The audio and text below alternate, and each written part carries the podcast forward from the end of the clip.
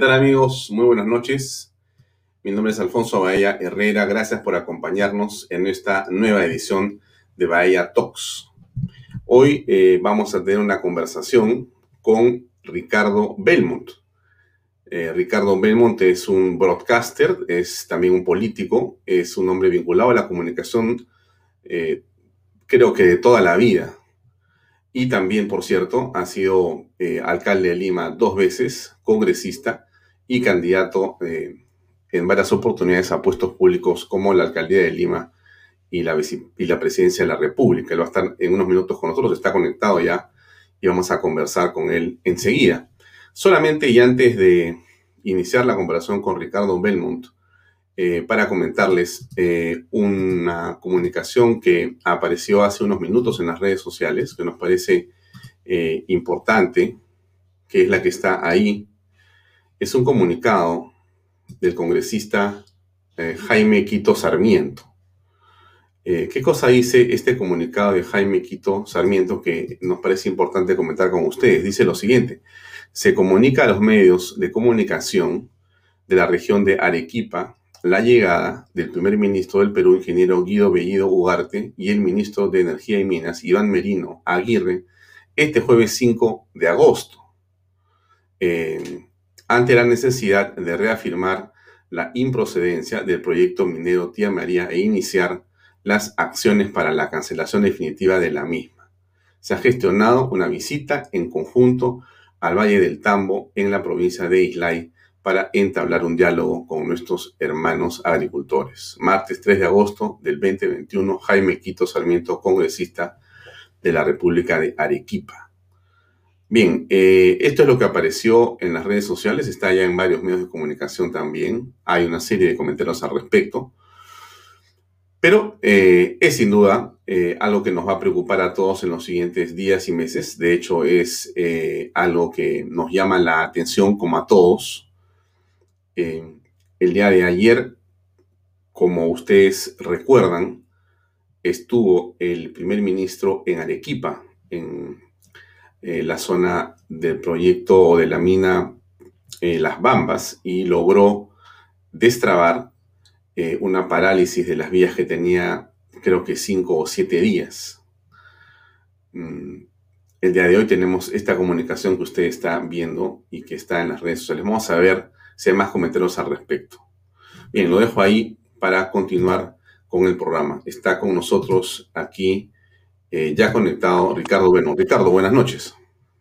Hola Alfonso, buenas noches, ¿cómo estás?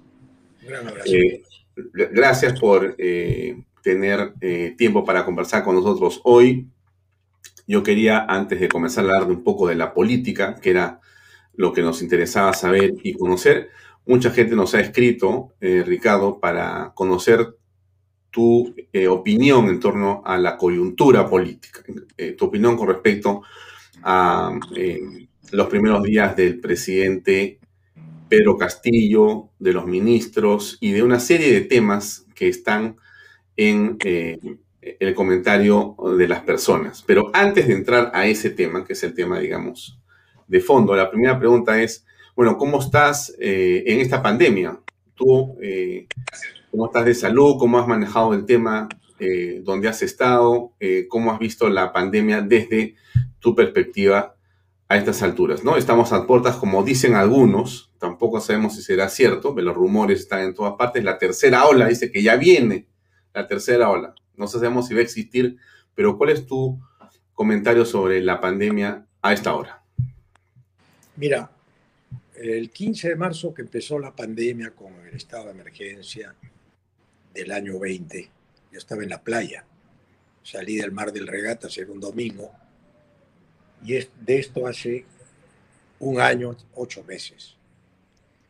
Un país en estado de emergencia, un año, ocho meses, eh, sin garantías constitucionales, nos pone en el primer lugar del ranking de mundial de vivir en un país en estado de emergencia. Con temor, con zozobra, con angustia y por otro lado con un pésimo programa de salud donde se ha robado mucho, se ha engañado mucho, se ha manipulado mucho, se ha quebrado la economía y han desgraciado a mucha gente, que no solamente se ha enfermado de pandemia, del COVID, sino psicológicamente. Yo lo siento mal, yo me siento mal. Primero porque mi entorno mucha gente vive con temor, yo también, confieso. Pero, digamos, hay gente que ya entró en una crisis. Y en esa crisis enorme, psicológica, eh, nos afecta a todos. Pierdes amigos, ves a la gente enmascarada, te quitan tu identidad, te quitaron tu, tu sentido de pertenencia, en mi opinión, te bajonea enormemente. Además, hay gente amiga que se ha muerto también. Unos por pandemia, otros porque dicen que la pandemia los terminó matando, pero ya estaban enfermos. Toda. A mí nunca me gustó eso de los CNN para los fallecidos de, de pandemia, una orden que partió, parece, de la OMS, para no identificar a los muertos del COVID. Todo esto muy extraño. Y muy extraño todo lo que ha ocurrido desde el 15 de marzo a la fecha. ¿Tú no te has vacunado todavía? No, yo no me he vacunado todavía. ¿Alguna razón especial por qué no lo has hecho? Mira, no me he vacunado porque, a ver, a mí me operaron eh, hace un año y medio, casi dos años, de la columna en Nueva York, una operación muy...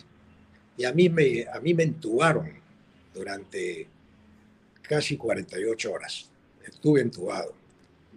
Y bueno, y me recuperé, y bueno, y comencé a hacer mi rehabilitación.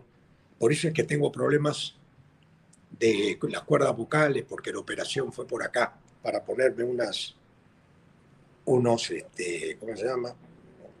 Unas cuestiones ahí de fierro, de acero, de titanio, perdón, en la columna. Entonces nunca he tenido una muy buena salud desde entonces.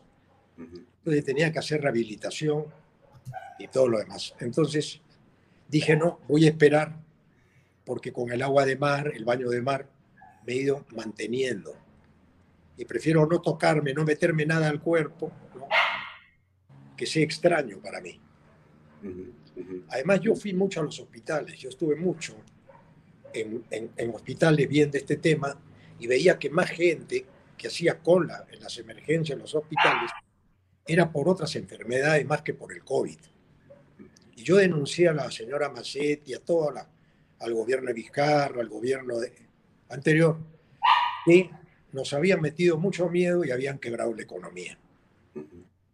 Y cuando vives en ese entorno de la mentira, vas a un proceso electoral muy mal manejado, muy discriminatorio, muy parcializado, muy eh, sujeto a un psicosocial sin precedentes entre la muerte, la corrupción y el comunismo, el terrorismo.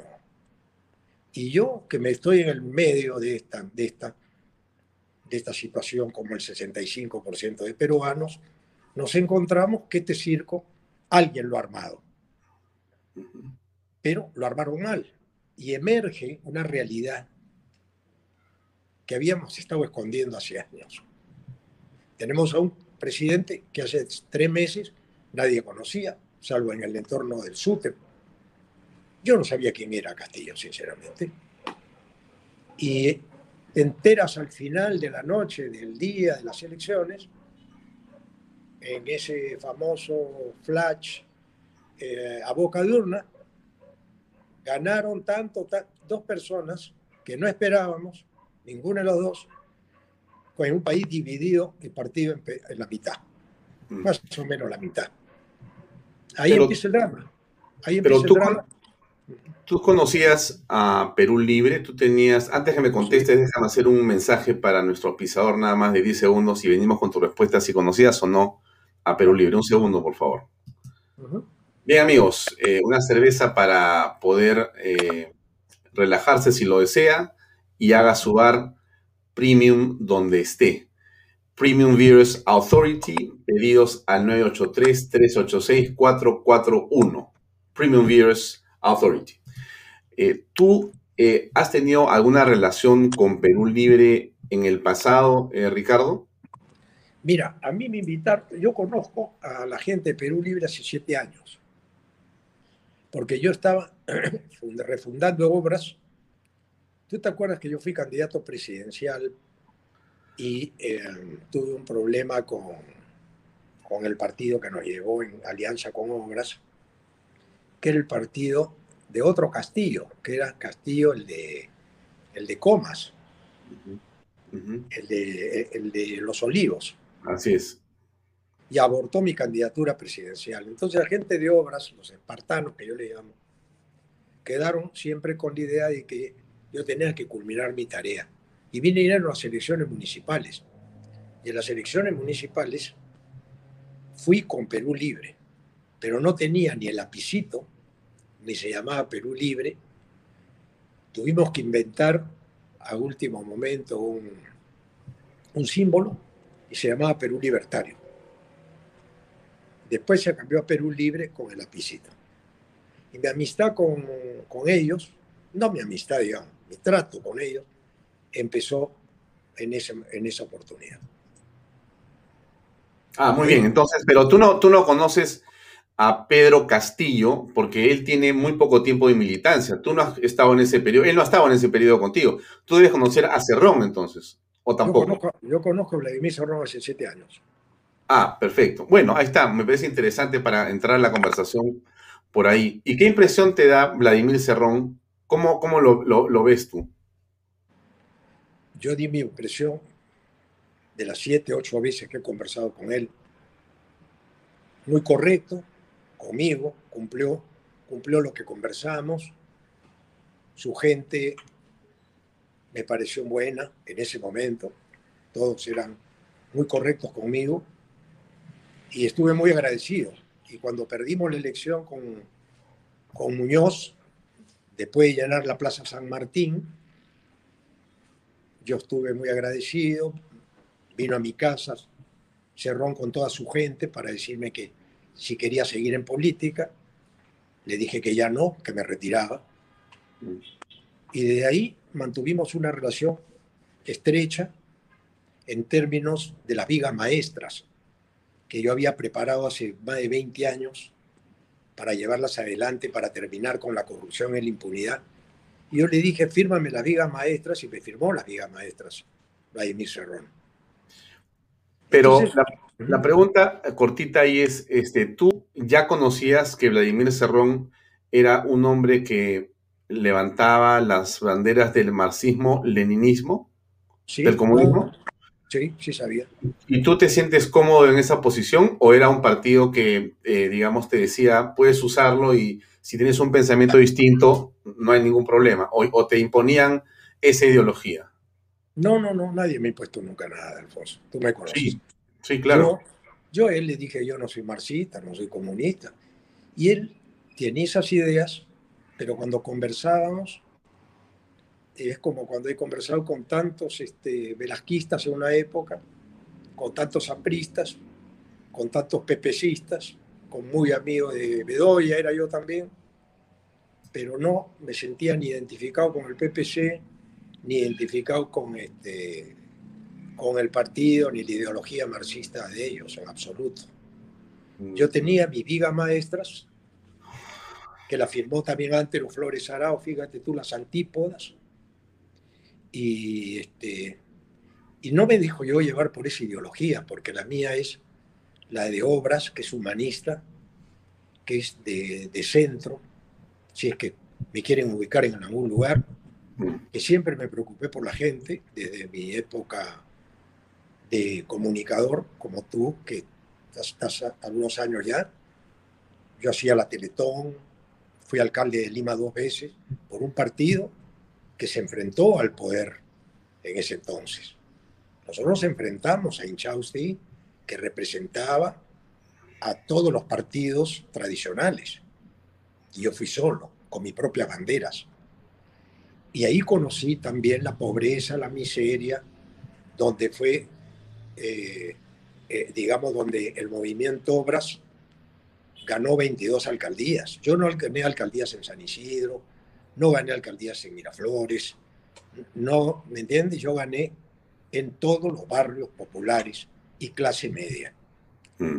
Pero la mayor eh, cantidad de obras, aparte del trébol, y el único, el trébol, las demás obras se hicieron como la Avenida Universitaria, Puente Nuevo de Agustino con San Juan del Urigancho, se hicieron en los sectores populares. Y conocí lo que pasaba al otro lado de los ojos de todos nosotros que muchas veces hemos vivido este, escribiendo desde un café de San Isidro, Miraflores o acá, yo ahora en Chorrillo, ¿no? Mm. Era otra realidad, esa realidad a mí me movilizó mucho. Y esas ideas sí las compartía yo con mucha gente que eh, me calificó inmediatamente por pensar de una manera. Y bueno, y esa relación sí me vinculó de alguna manera a sectores que piensan como yo. Pero yo no he cambiado nunca de modo de pensar de hace 50 años que cumplo en un año 50 años con Hable el Pueblo. Mm. Ah, con Hable el Pueblo, 50 años. ¿Y con quién hablaba yo cuando hacía Hable el Pueblo? Yo no hablaba con... Eh, eh, a mí me hable el pueblo, me llamaba el pueblo a mí. Entonces ahí fue donde ellos también me escucharon, simpatizaban conmigo y nada. Y ahí empieza... Y, tú, y tú, digamos, eh, estamos ya hoy día 3 de agosto, ya el gobierno de Pedro Castillo con Perú Libre como plataforma política, como partido político, ya eh, ha sido eh, reconocido como el gobierno del Perú, él es el presidente de la República. Em, ¿Tú crees que, eh, cómo, cómo, visualizas e, ellos, em, mejor dicho, tu imagen de ellos es la imagen de un gobierno marxista-leninista o, no? ¿Cuál es tu percepción ya de gobierno, ¿no? Porque ya, ya estamos avanzando sobre el gobierno también. ¿Cómo ves eso? Muy, muy difícil jugar un gobierno a los cinco días, ¿no? Seis días. Seis o una semana creo que cumple ya. Mm. muy difícil jugar. Pero este, la gente está preocupada, los que me llaman. Yo me, yo me baso en la gente que me rodea, el círculo donde yo vivo. Esa, mi percepción es la de ellos porque yo no veo canales de televisión, no leo periódicos. Y los que te llaman están comentando que... Eh, los que me están comentando piensan que estamos, fregados, que esto se va al diablo, que el país no, tiene salida con estos, este, con estos actores políticos de hoy. Y yo les digo, bueno, ¿quién ha causado esto? A mí no me hablen de, de las consecuencias. me háblenme, porque las consecuencias futuras nadie sabe lo que va a ocurrir. Pero a mí háblenme de lo que hemos tenido hasta antes de que supiéramos que existía el señor Pedro Castillo. ¿Quién hizo esto? ¿Quién armó este chongo? Las encuestadoras, los medios de comunicación, nosotros. ¿Quién? ¿Quién? Mm. escondió una realidad de 17 regiones o 16 que mostraron un resultado que nadie, nadie se imaginó. Entonces yo cuando me encuentro con esto, yo analizo lo que yo veo, pero yo no hablo del futuro, no hago futurología. ya, pero el, de acuerdo, pero el, el presente, de todas maneras, eh, es decir, tú eres un comunicador, también eres un analista político y eres un político. Entonces, vale la pregunta en el sentido de que no necesitas eh, tampoco un año o dos o tres para poder tener una percepción de las cosas.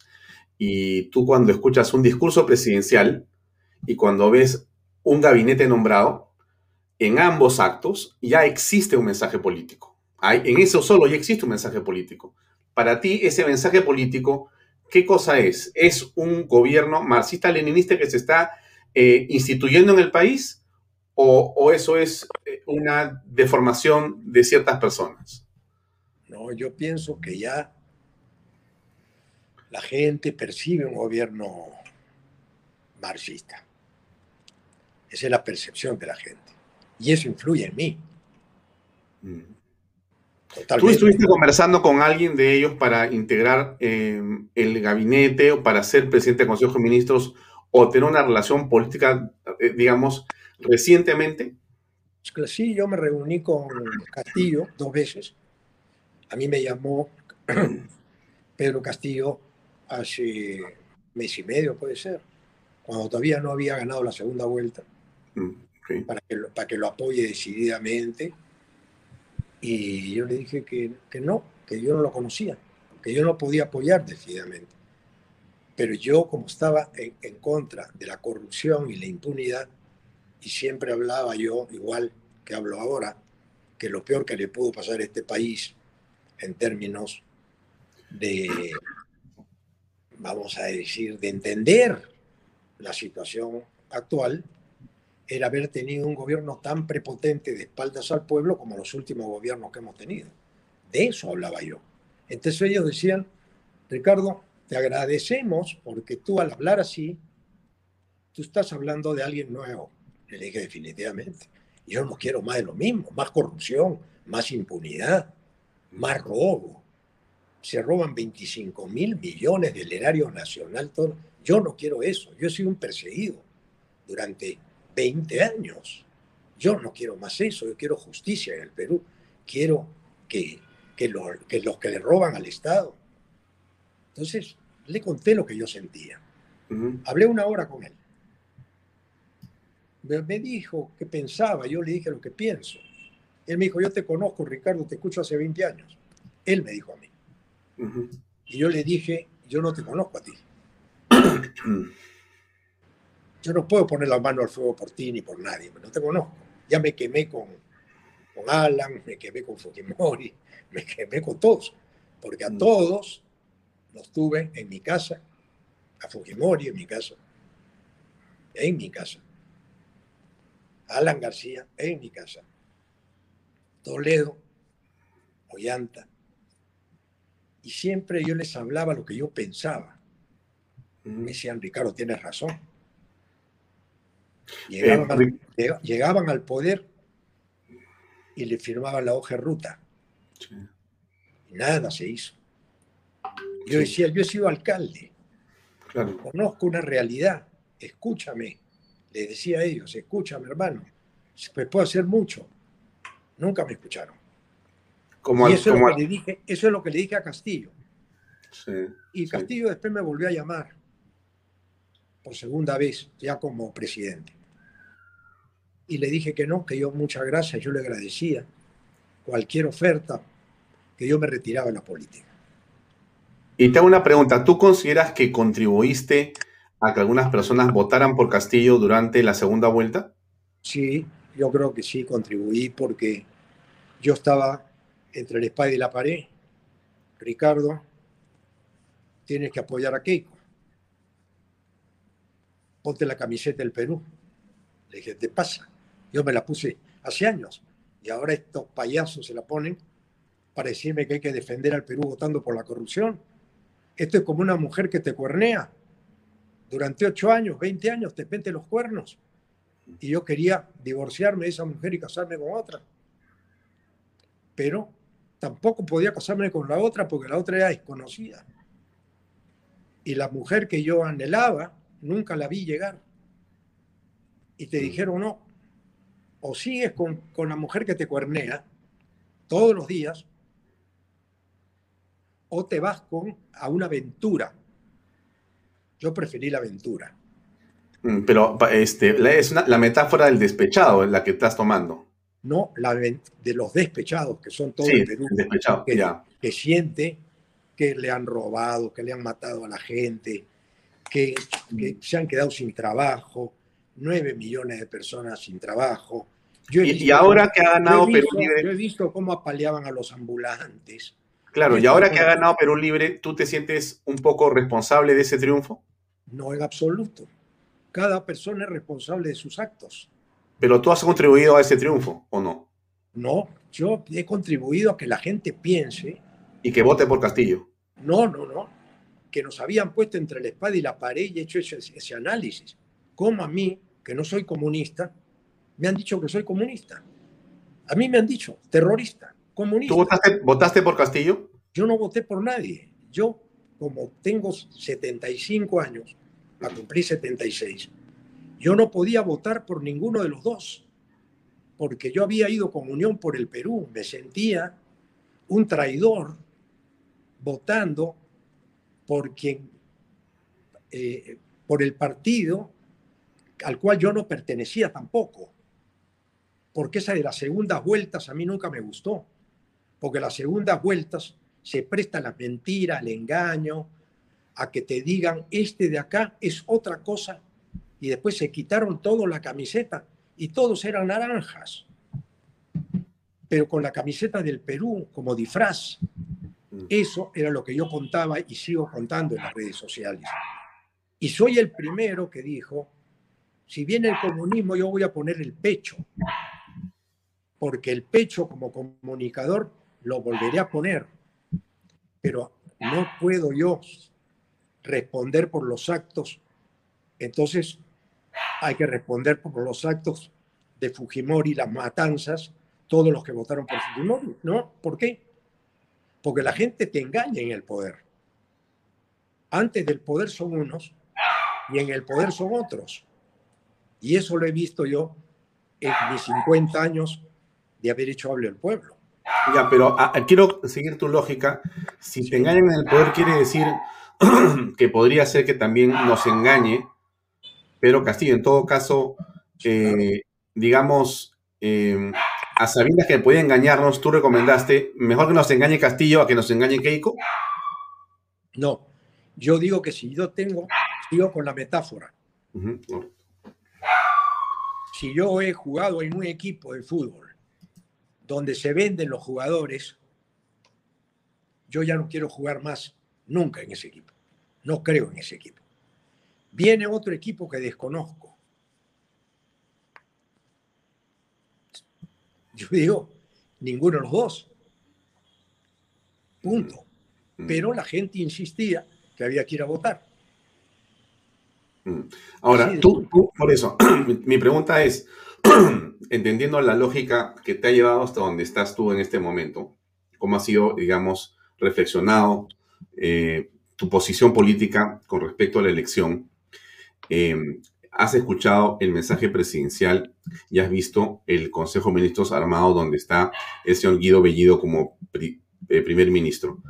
El mensaje que eso te que le arroja a mucha gente es un mensaje de que esto es el principio de un gobierno comunista, marxista-leninista.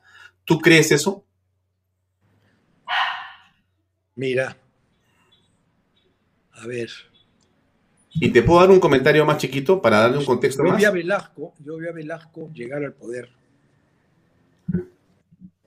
Muchos de los que ahora defienden este sistema tuvieron con Velasco.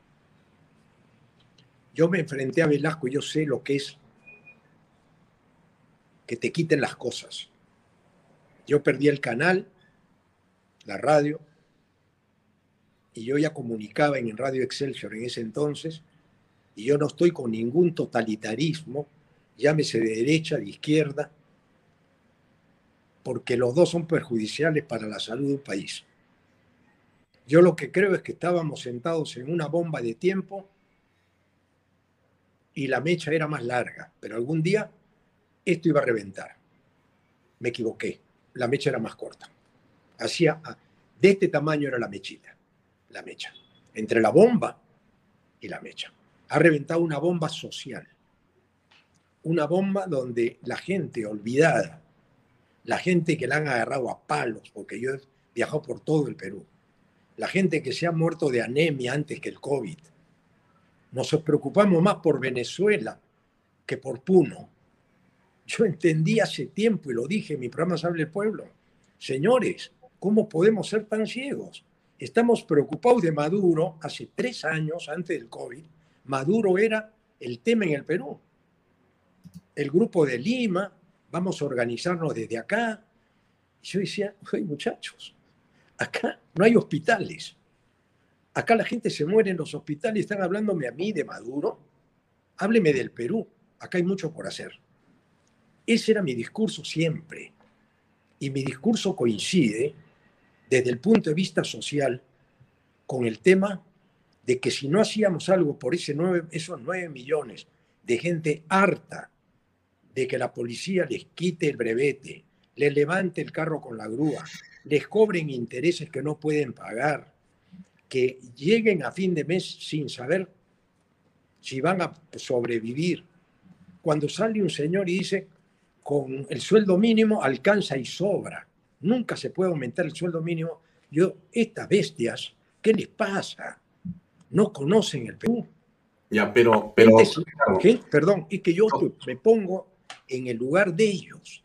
De acuerdo. Porque una cosa es que yo desde mi casa, que tengo el, mar al frente, que tengo el club, que tengo, eh, eh, vamos a decir, un nombre, un prestigio. Pero yo que me he pasado durante seis años de alcalde en los pueblos jóvenes, en Villa María el Triunfo, en Villa El Salvador, en Independencia, en Los Olivos, en Caraballo, y yo veía las carencias que habían a 20 minutos de mi casa, yo decía, ¿cómo son tan bárbaros? Pero Ricardo, ¿tú no reconoces que también hemos tenido tres décadas de crecimiento en muchos de los indicadores, y no que lo diga una encuestadora, sino que lo digan las cifras oficiales? ¿Tú no ves que creció la clase media como nunca? Que se construyó y que se creó riqueza para la mayoría de peruanos, porque la, pobreza extrema se redujo de una manera enorme en, el gobierno de Lan García II, pero también en los demás gobiernos eh, hemos tenido una pobreza extrema de 60% y quedó en 20% y seguía descendiendo. O sea, ha habido un crecimiento económico en el país y ha habido un chorreo en el país. Por supuesto que hay un espacio, Ricardo, de gente que aún no ha salido de ese, de ese, de ese lugar y que habían cosas que por supuesto que tienen que mejorar, hay brechas que se han permanecido eh, sin cerrarse, pero la impresión de tu discurso, te lo digo con el aprecio y el respeto que te tengo, por supuesto, ¿no? Este, este, da la impresión que eh, eh, como que todo el Perú hubiera sido un desastre en las últimas décadas, pero eso no es cierto, Ricardo. han habido problemas, nadie dice que no, por supuesto que han habido problemas, pero han habido cosas muy, buen, muy buenas muy buenas, al margen de los políticos. ¿ah? O sea, yo te diría que a pesar de los políticos, hayan habido cosas que el pueblo ha hecho. La gente, como nunca, ha hecho emprendimientos. El Perú ha, venido de la parte rural a la parte eh, urbana. O sea, hay muchas cosas importantes que se han desarrollado con, con, espacios que faltan todavía. Pero yo te pregunto, ¿eso ameritaba o amerita que nos pongamos en manos de un grupo de comunistas como ahora? ¿Tú crees eso? O, no, o, no, estamos en manos de comunistas? Porque esa pregunta todavía no me la contestas, creo. O no la entendí bien. Lo que pasa es que me. Eh, perdón, Alfonso, te voy a contestar todo. Yo sé, yo sé, yo sé. Se fue la señal un ratito. Creo que fue la, el internet. Y ahora sí, ya estamos. Perfecto. Este, yo te contesto todo lo que quieras, Alfonso. Pero yo, yo, yo lo que pasa es que yo veo la película. Está bien. Yo vi Rocky 1, vi Rocky 2, vi Rocky 3 y sé lo que va a pasar. Pero eh, esto no es una fotografía, esto es una película. Tú me dices si no he visto el crecimiento, sí he visto el crecimiento. He visto. Pero he visto la enorme asimetría también. Mira, ha habido gente que ha salido adelante. Pero la Mucha gente. La mayoría se han quedado atrás. Porque si Creo no, que se ha cortado. Porque si no, no hubieran votado por Keiko Fujimori. ¿Cuántos votaron por Keiko? 18%. Eh, no, ¿qué 18? 14%, creo. 14% por Fujimori, por los Fujimoristas. Entonces, hay 14% que crecieron con este país. No, pero 14, pero, pero, pero, pero, eh, Ricardo, eso es reducir la conversación a Keiko Fujimori y tampoco me parece justo porque en el Perú o sea, el Fujimorismo es algo que se va extinguiendo con todo respeto.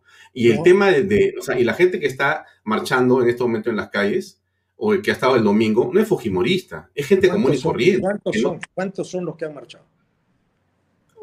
Mira, serán pues 5 mil, 10 mil personas, quizá un poco más.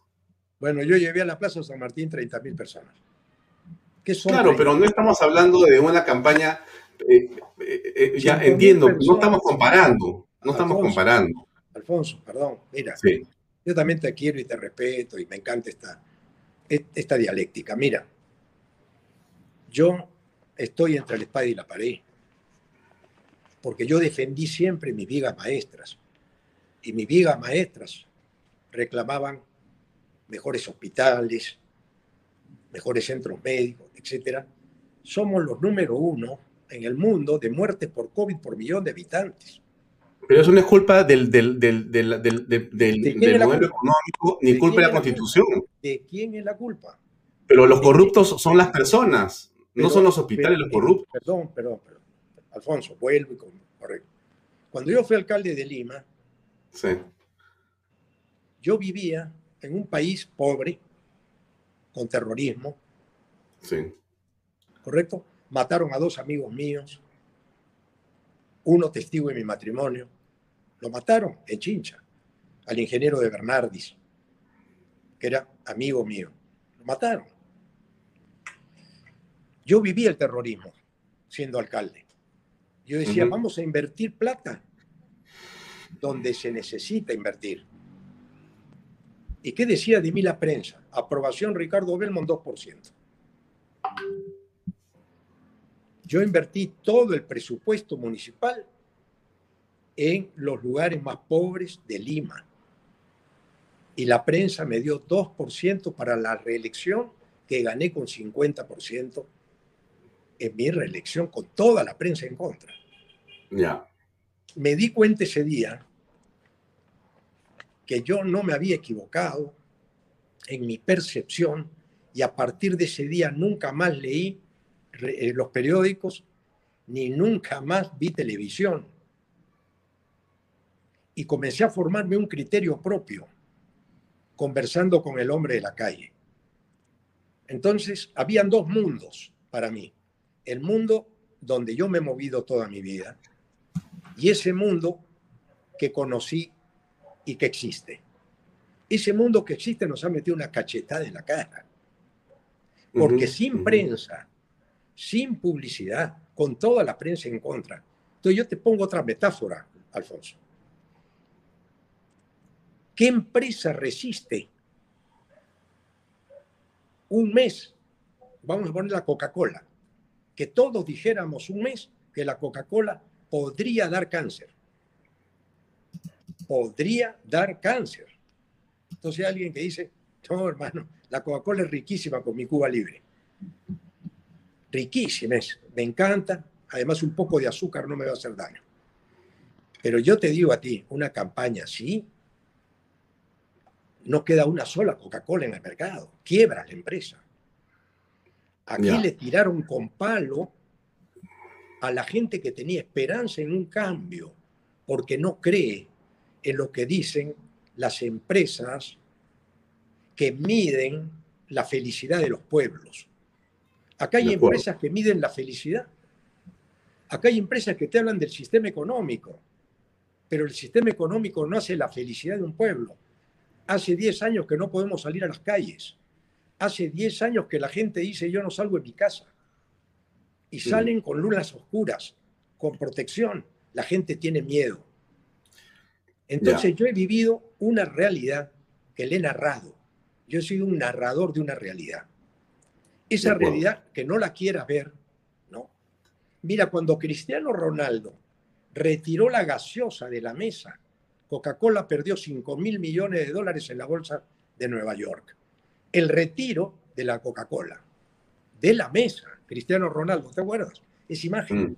Mm, mm. Bueno. Sí, claro, totalmente. Señores, estamos en un mundo de marqueteros. A ese mundo yo me, eh, me he retirado del mundo para formar mi propio criterio. Cuando tú me dices, reconoces que has crecido el Perú, reconoces que ha crecido, yo veo que gente ha hecho plata, mucha plata.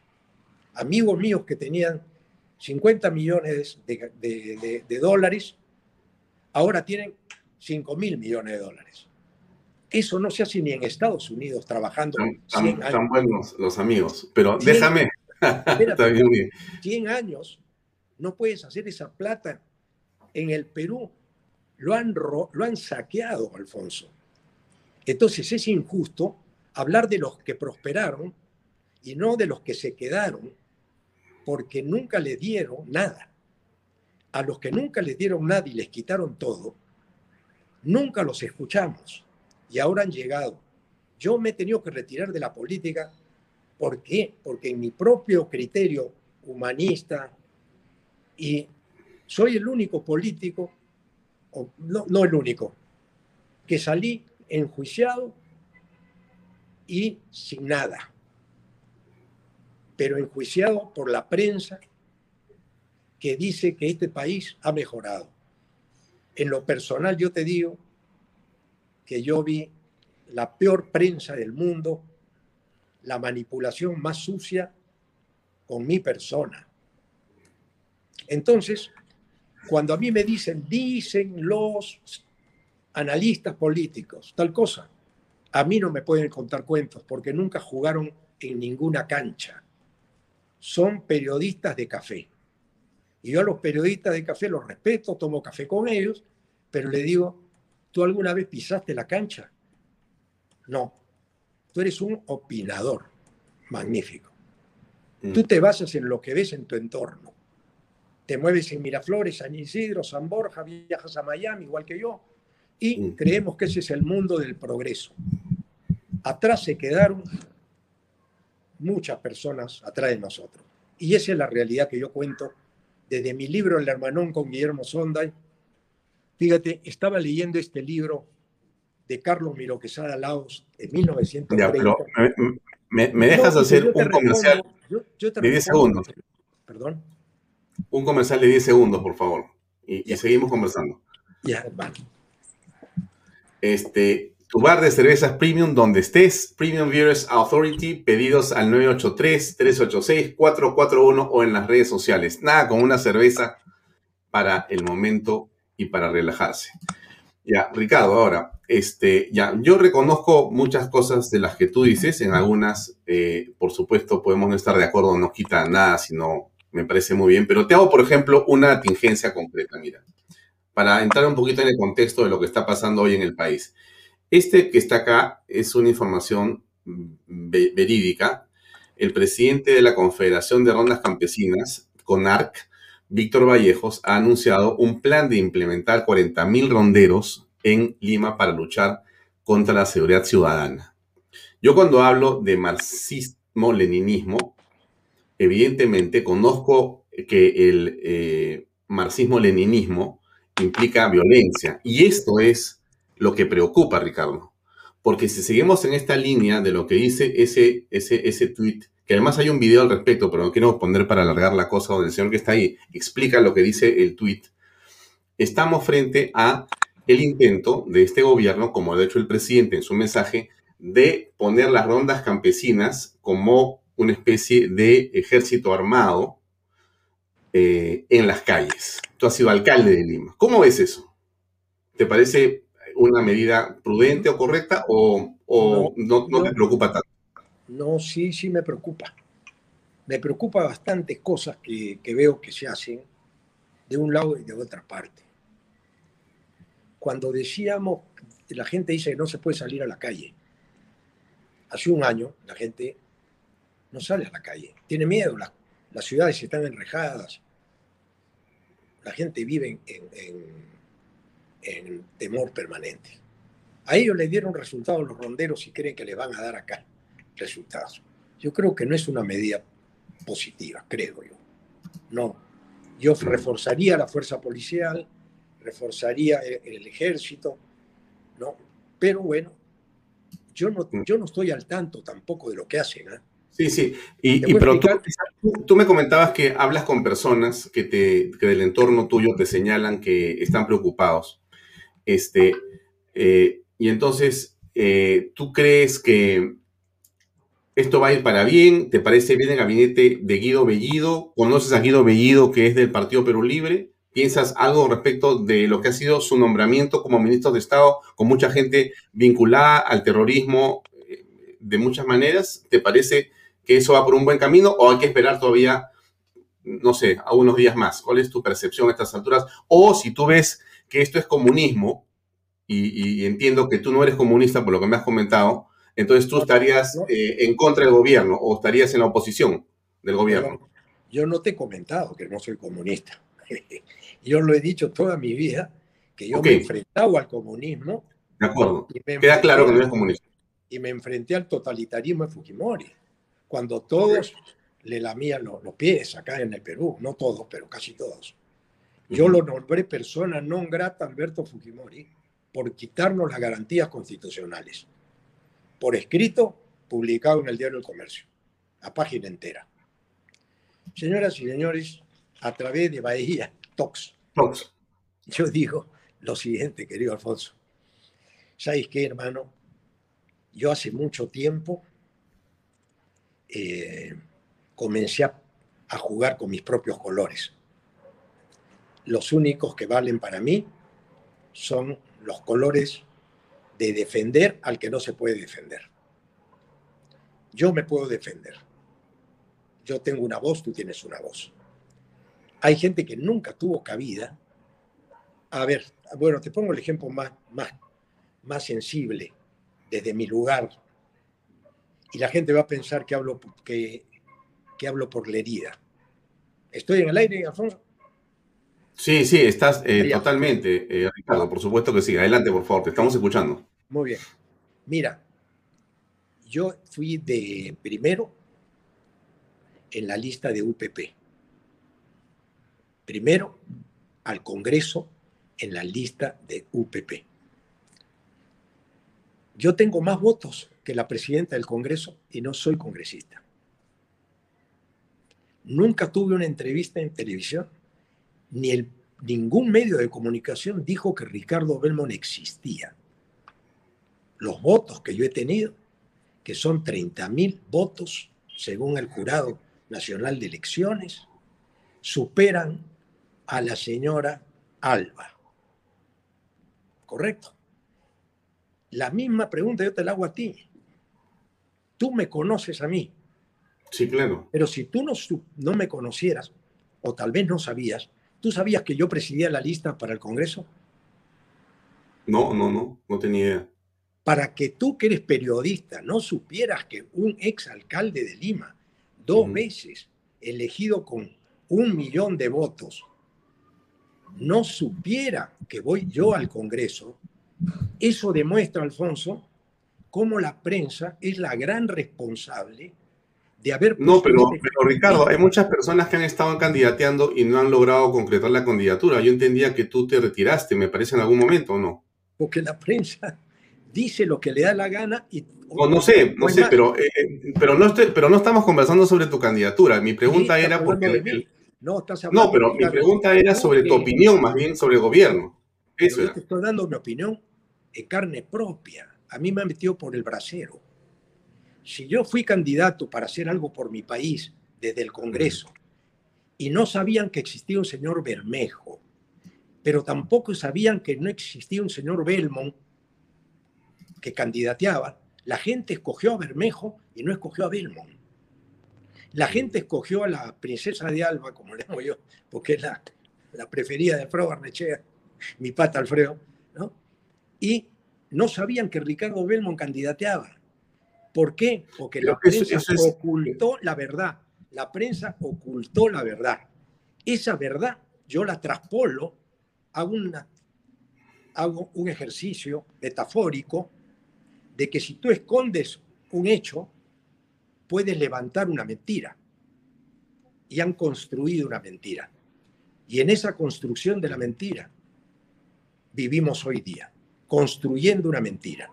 Yo no conozco ni sé quién es el señor Bellido, pero ¿cómo es posible que las unidades de investigación de los principales medios no supieran quién era Bellido hasta hoy?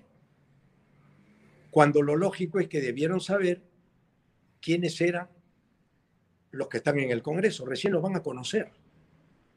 Y Ricardo que ha ganado El quinto más votado de todo el Perú no ha llegado al Congreso porque la prensa ignoró que hasta tú que eres mi amigo no sabías que yo estaba postulando al Congreso.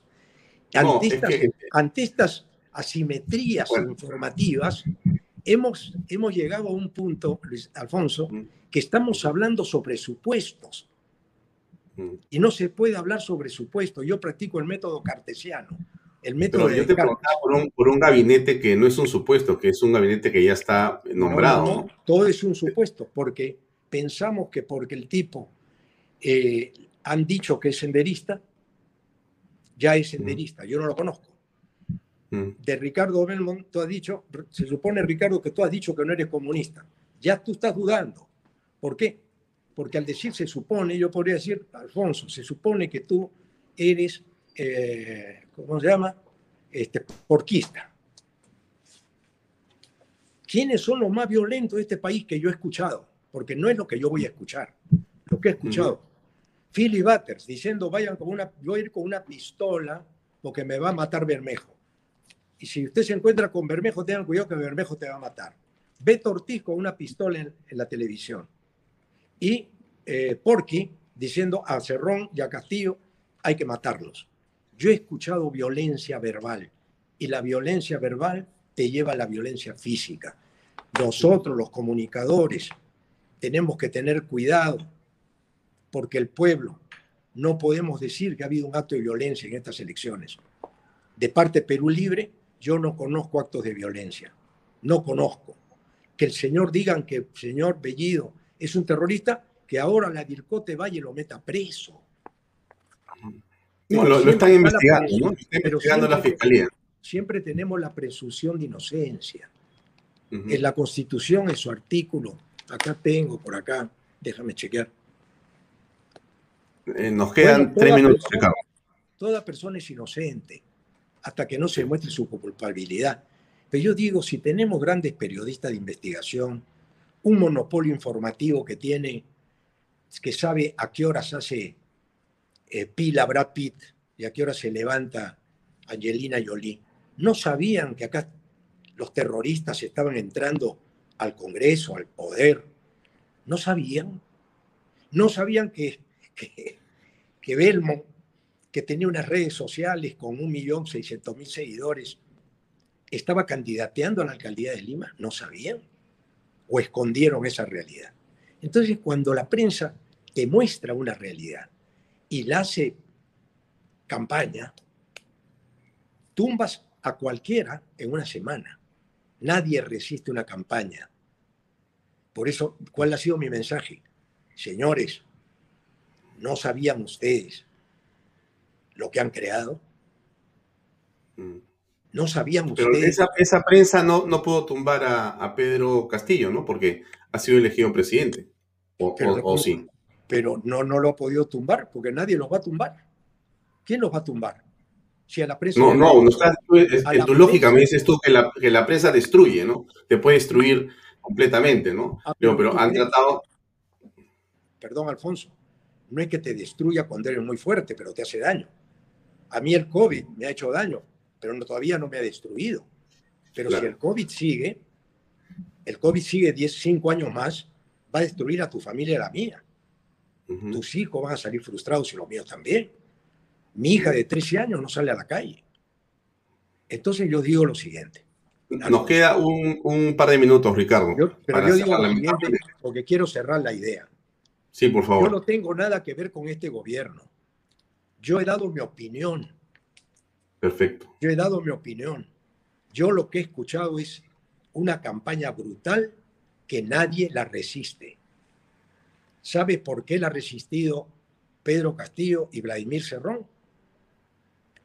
Porque hay un pueblo que se ha empoderado y ya no le cree ni a Filibater, ni a Beto Ortiz, ni al comercio, ni a los periódicos, ni a los canales.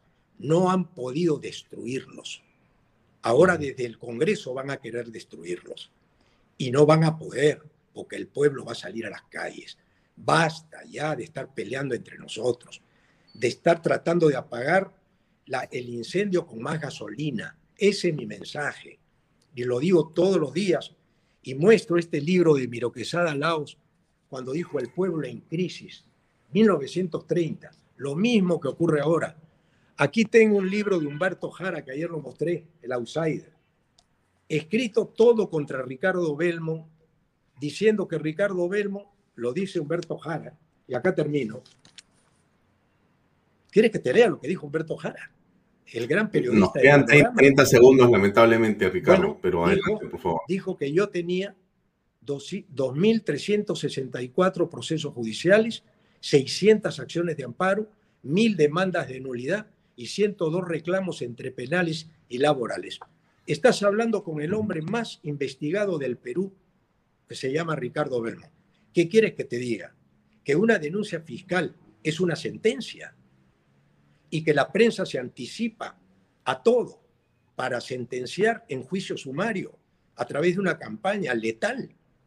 Mira, entonces si este es el país, yo me estoy yendo también del país. Yo sí me estoy yendo del país, porque si no hay libertad y no me devuelven mis garantías constitucionales y no levantan el estado de emergencia, yo sí me voy del país. Yo sí me voy del país. Pero no me voy del país porque le tengo miedo al comunismo, porque al comunismo yo lo enfrento. Yo le tengo miedo al enemigo que no conozco, que me agarra por la espalda, que es como hemos actuado con el pueblo peruano en muchos años. Hemos, le hemos pegado por la espalda, nunca de frente. Gracias.